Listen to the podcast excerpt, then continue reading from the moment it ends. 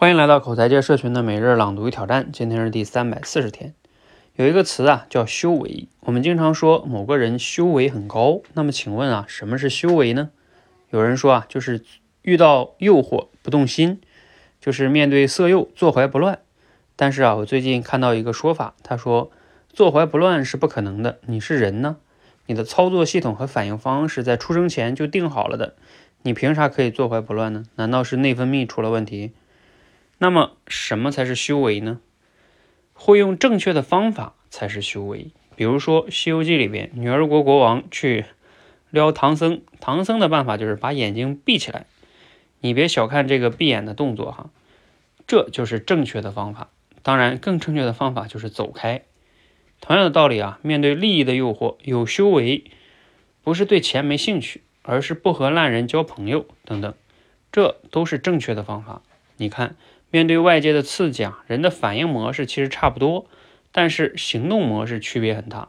反应模式呢是大自然预设好了的，没有办法改变。行为模式呢，行动模式啊，则是可以自己修炼的，这才叫修为啊。摘自于罗胖六十秒。嗯，读了今天内容啊，你有哪些感想呢？呵呵，我觉得有一些启发，就是相当于。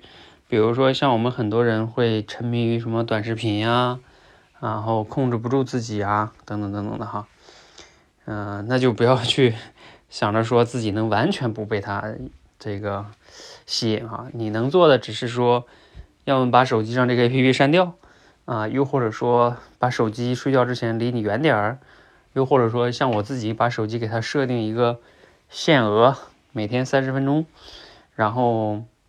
这样到了时间呢，它其实对你呢会有一点点的提醒，你就能少玩一些，少看一些啊。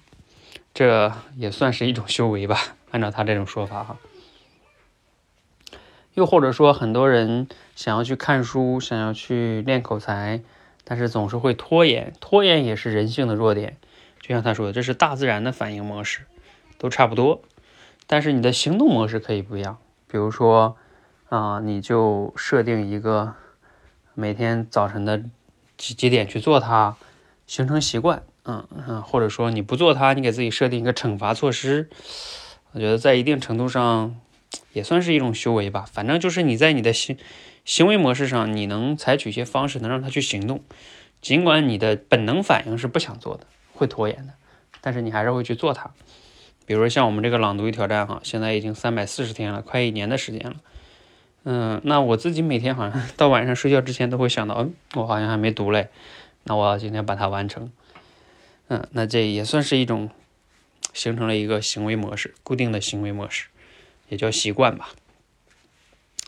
好，欢迎和我们一起每日朗读与挑战，持续的输入、思考、输出，口才会更好。谢谢。